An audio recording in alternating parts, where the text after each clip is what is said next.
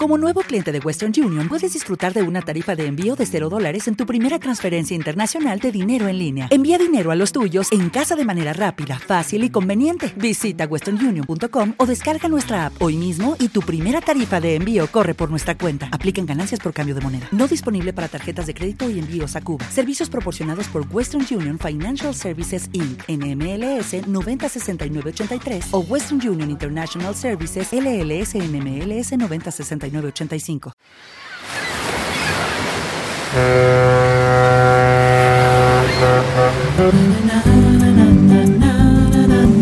Navegando con Alejandro Segovia.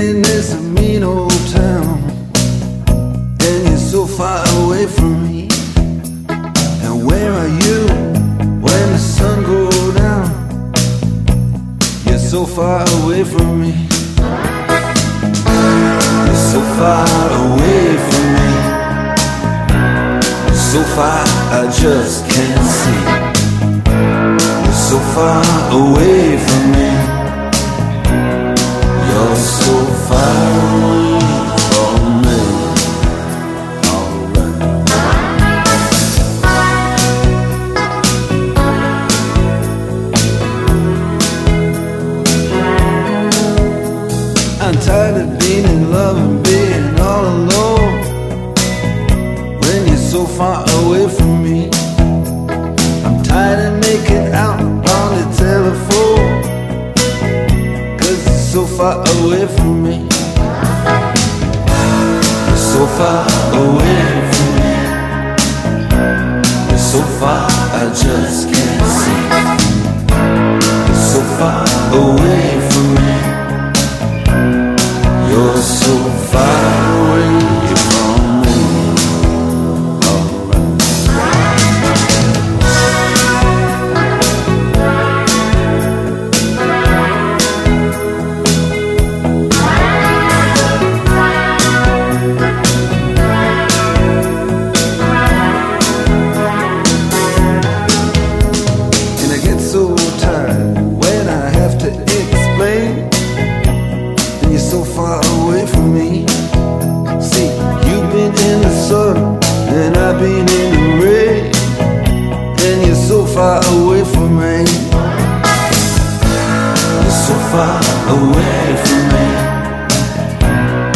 so far I just can't see. You're so far away from me. You're so far away.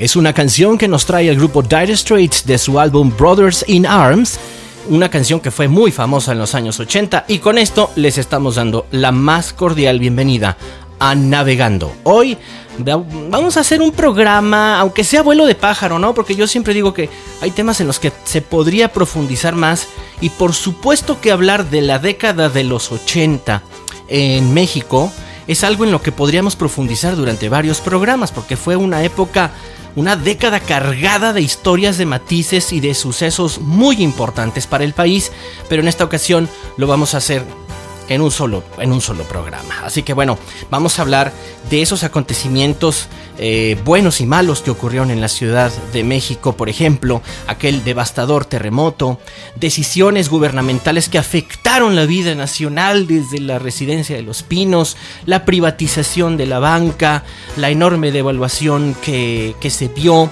el aumento de los impuestos, conflictos magisteriales. Parece que estoy hablando de esta época, pero estoy hablando de los años 80 una década de mundial de fútbol, una década del gran poderío que la televisora eh, Televisa tuvo en sus manos y que dominaba literalmente los contenidos que, percibían todos en este país.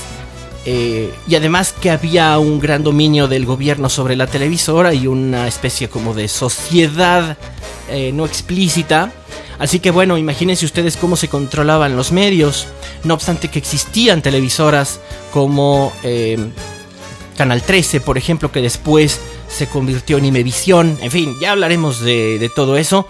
Vamos a escuchar unas cápsulas que son parte del audio de unos documentales muy interesantes realizados por la Filmoteca de la UNAM y donde se nos lleva de la mano, se nos narran los acontecimientos políticos y sociales más importantes de la década de los años 80.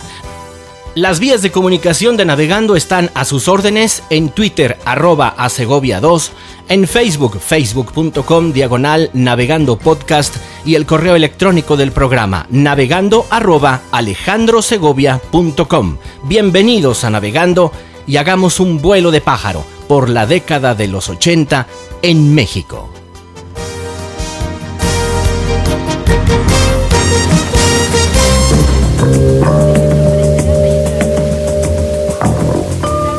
Se dice que no hay decimoséptimo malo.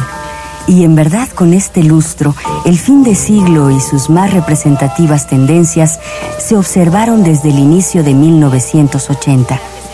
Las expectativas bélicas y armadas de pronto se vieron disminuidas ante el muy humano instinto de sobrevivencia. México durante este lapso sufrió la caída más brutal de los indicadores económicos y los despiadados efectos de sojuzgación que ha producido la llamada deuda eterna. El valle de Anáhuac, al borde de la extinción, se convirtió en receptáculo del 20% del total de la población nacional.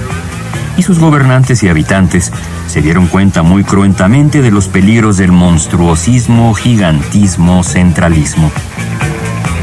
La provincia, cansada de ser tratada como tal, dejó de ser mudo testigo y comenzó a generar presión política, económica y cultural. El poder central descubrió las fronteras y las convirtió en objeto de estudio y presupuesto en el readecuado aparato estatal. Gengis Hank y Ramón Aguirre observaron impasibles cómo hasta el más minúsculo de los changarros lucía feroz enrejado por la inseguridad reinante en la democrática crisis. No en vano eran los negros días del general negro.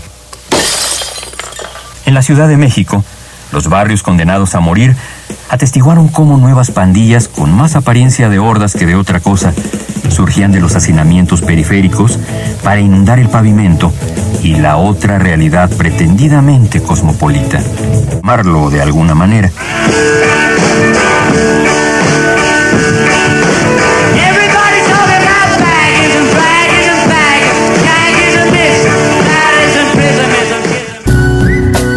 Doce símbolos milenarios, convertidos en música.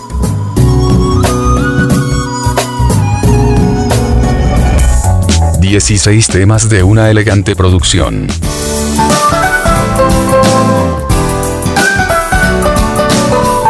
Dream Soul Remastered. De Alejandro Segovia.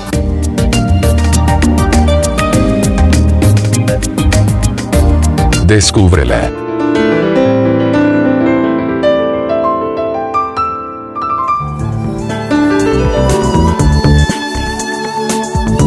Dream Soul Remastered.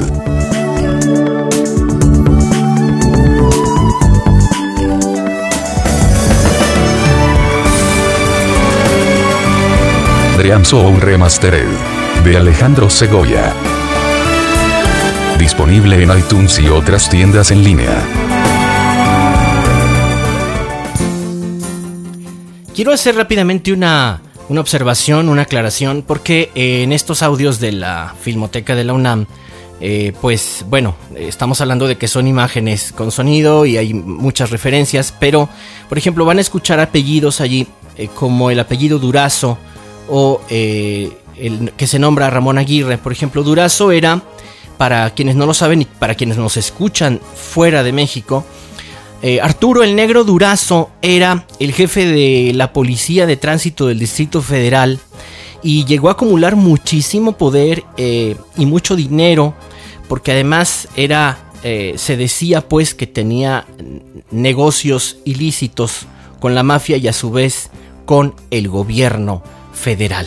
Entonces eh, se daban casos aberrantes como que mandaban cerrar el viaducto para que el hijo del negro Durazo pudiera jugar carreras con sus amigos. Se decía también que tenía una enorme fortuna y que tenía su propio zoológico. De hecho, hay una película muy interesante que se llama Lo Negro del Negro, que parte de un libro que también así se llama, Lo Negro del Negro Durazo.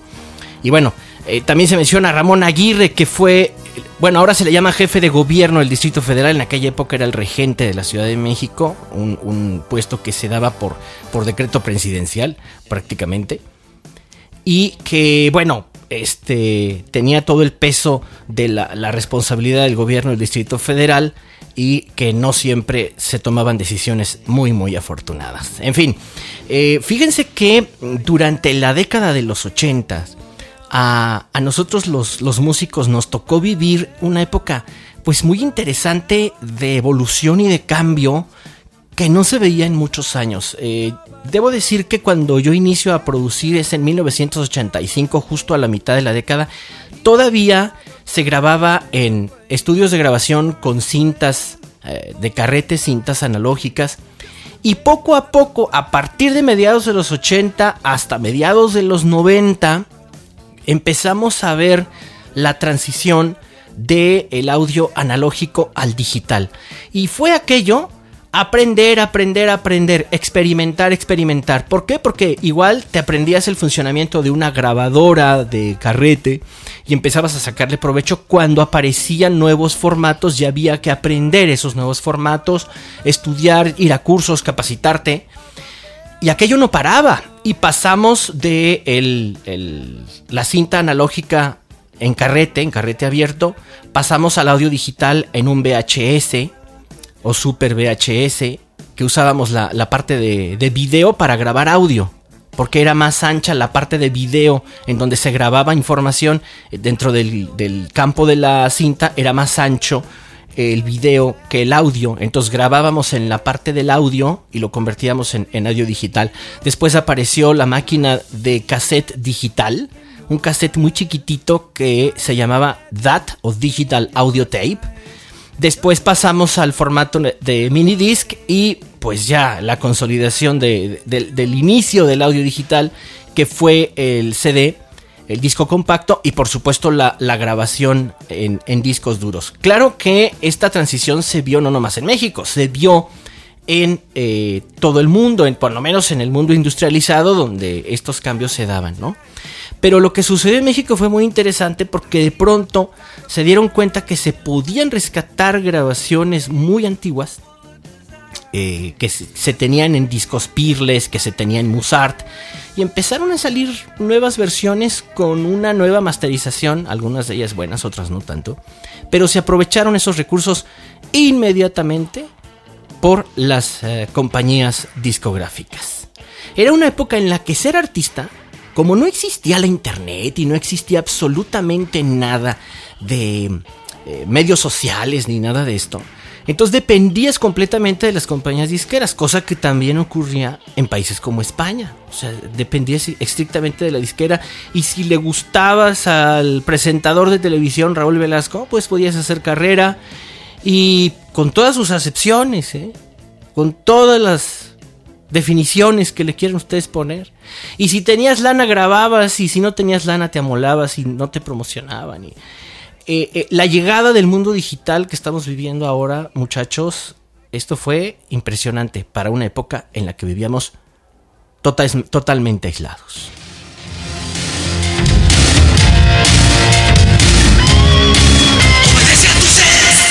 Traigo motitas, ricos sabores y colores. Para hacer bombas grandes, ricas de verdad. Pégale al gordo y llévatelo.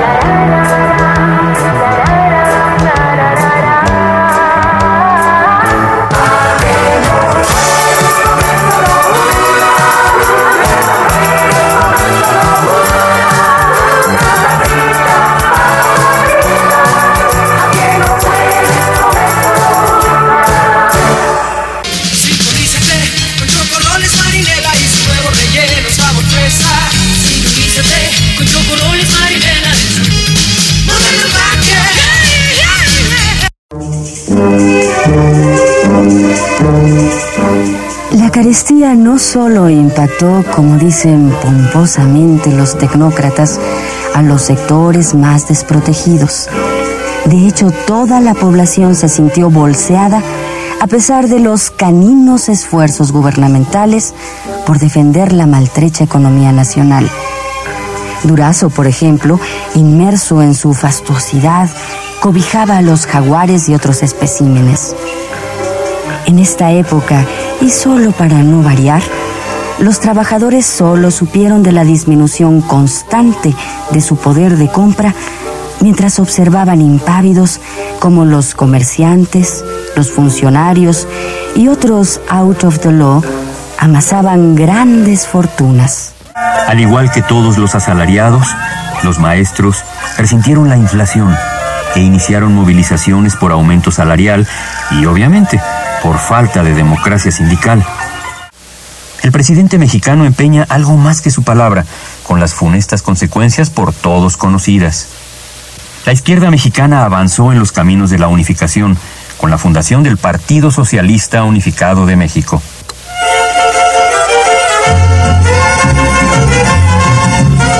Miguel de la Madrid Hurtado es ungido como candidato y virtual presidente de los Estados Unidos mexicanos.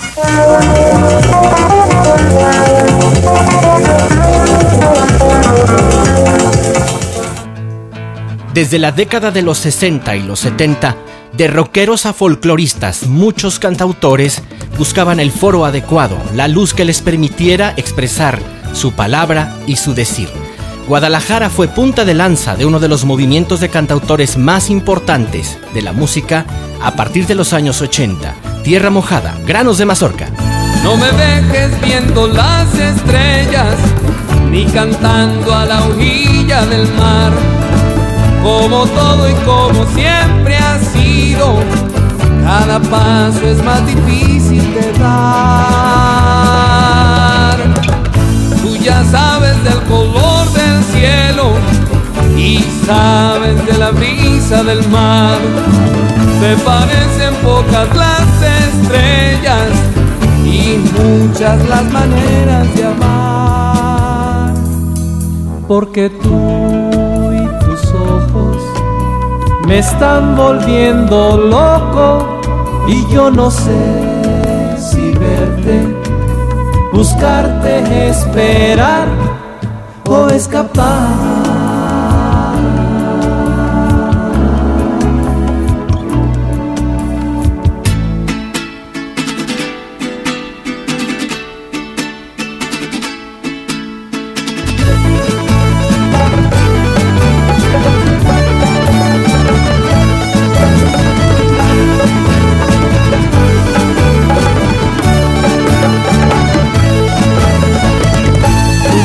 Sabes el color del cielo y sabes de la brisa del mar. te parecen pocas las estrellas y muchas las maneras de amar. Porque tú, tu vida, son montañas y barrancos y yo canto y sueño esperando ver tus ojos en el valle. Granos de mazorca en un trigal. Granos de mazorca en un trigal. Granos de mazorca en un trigal. Granos de mazorca en un trigal.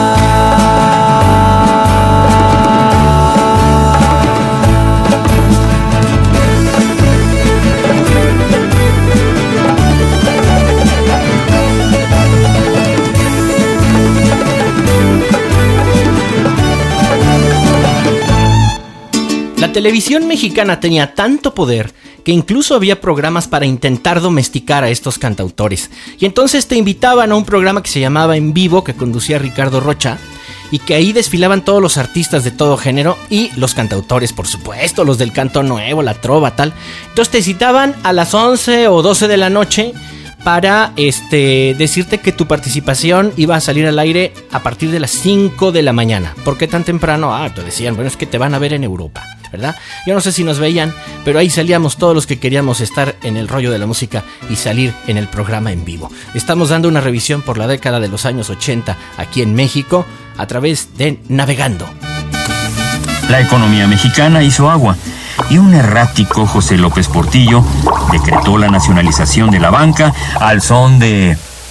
Es ahora o nunca. Ya nos saquearon. México no se ha acabado. No nos volverán a saquear.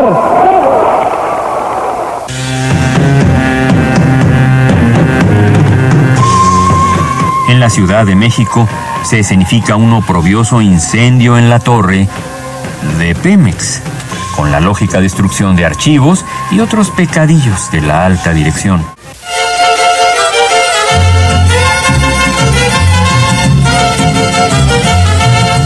Miguel de la Madrid asume el poder y nos receta un incremento del impuesto al valor agregado del 5%.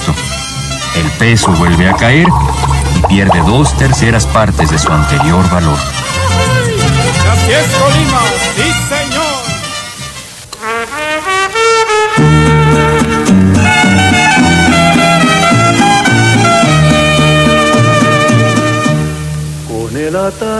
En este 1982 dejan de existir Juan César, Juan O'Gorman, Efraín Huerta, el poemáximo Cocodrilo y la célebre Toña la Negra. será mi amor eternamente y para los dos la felicidad tendrá que brillar.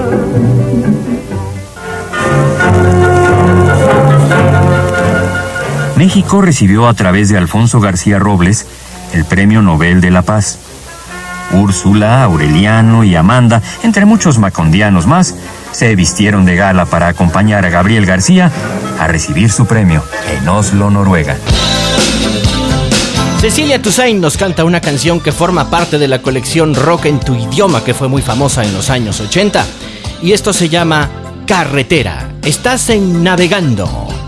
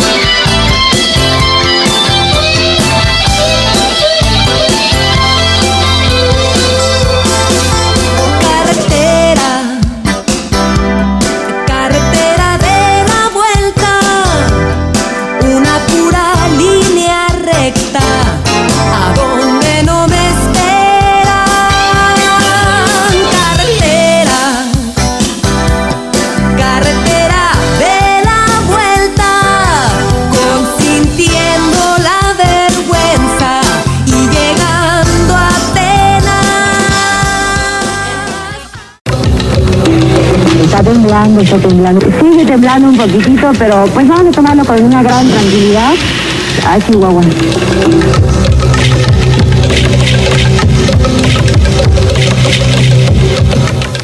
El 19 de septiembre de 1985, un fuerte terremoto provoca una de las peores catástrofes en la historia de México, dejando un saldo de más de 10.000 muertos y 6 millones de damnificados. El gobierno intenta controlar la situación, pero la gravedad del problema lo rebasa. Miles de personas espontáneamente se presentan a dar sus servicios. Los voluntarios trabajan ante un apocalipsis de cascajo y polvo, tratando desesperadamente de rescatar a algunos pocos sobrevivientes enterrados bajo los escombros. La desgracia descubre una faceta hasta entonces insospechada en México, la solidaridad y la organización espontánea de su gente.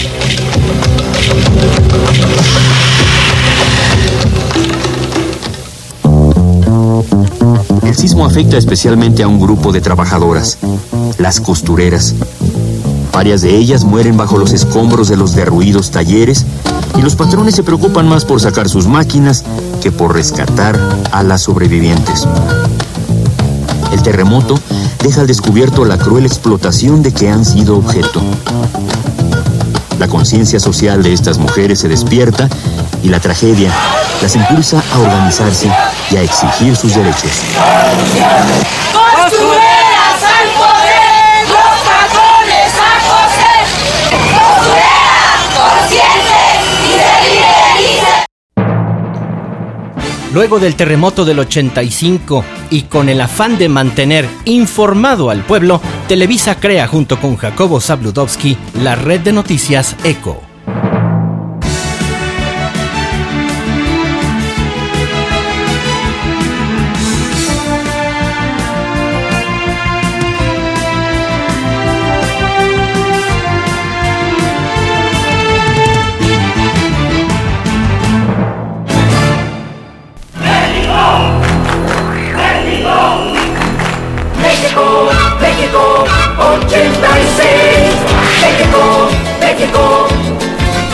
Tenemos el himno oficial del Mundial de México 86.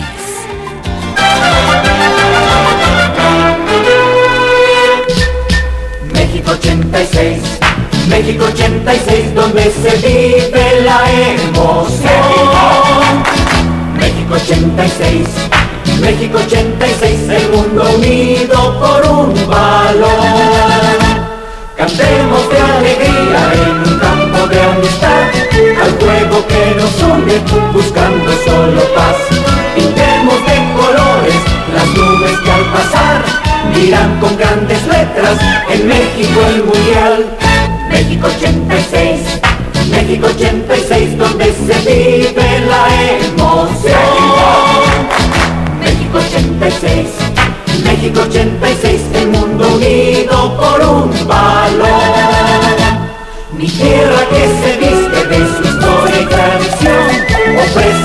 la quiere su altivo corazón. Brindemos un aplauso a la entrega en el fútbol, que deja en nuestras almas su fuerza y su pasión. México 86, México 86, donde se vive la emoción. México 86, México 86, el mundo unido por un valor. México, México 86, México, México.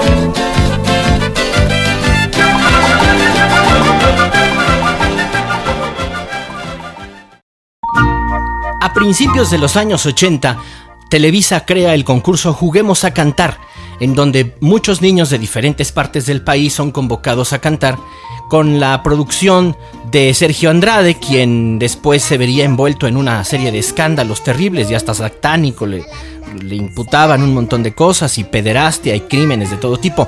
Bueno, pues antes de que todas esas cosas sucedieran, Sergio Andrade producía la mayoría de las canciones de este concurso y de la cual destacó una niña, una niña que ganó el segundo lugar en la primera edición de Juguemos a Cantar, Katy, cantando La risa de las vocales.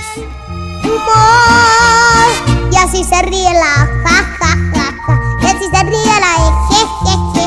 Pero ríe más la Luego de su participación y después de lanzar otro éxito con Besitos de Chocolate, ya no se supo más de Katy y a mucha gente le causaba curiosidad saber qué es lo que había ocurrido con Katy, que ya sabemos hoy que se llama Katy Rojo. Así que bueno, vamos a escuchar un fragmento de una entrevista con Katy Rojo, que ella nos cuente qué pasó. Mira, yo cantaba desde la edad de cuatro años. Estudiaba este ballet y, estudiaba inglés y modelaba los fines de semana y cantaba todos los domingos enfrente de la catedral de ahí en Mazatlán.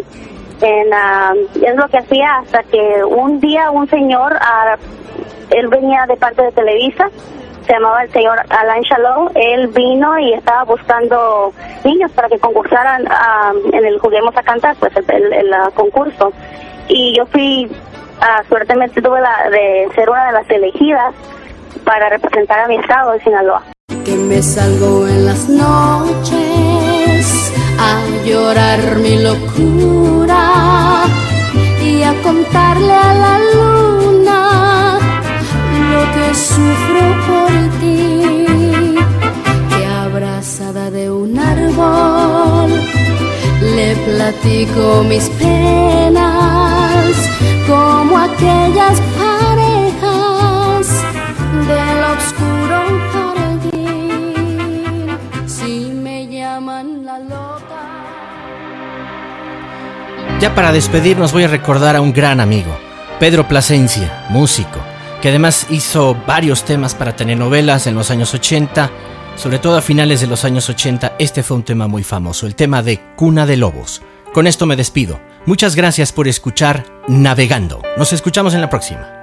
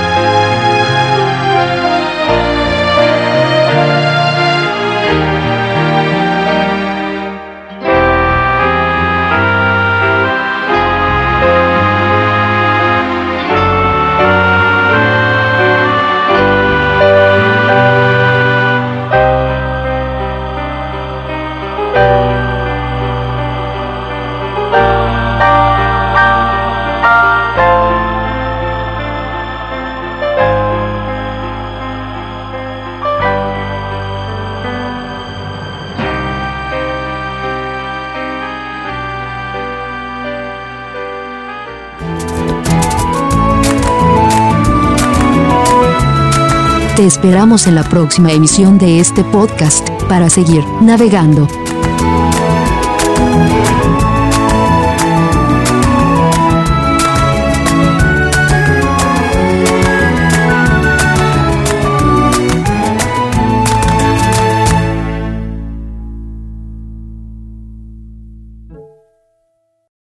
En Sherwin Williams somos tu compa, tu pana, tu socio, pero sobre todo somos tu aliado, con más de 6.000 representantes para atenderte en tu idioma y beneficios para contratistas que encontrarás en aliadopro.com. En Sherwin Williams somos el aliado del PRO.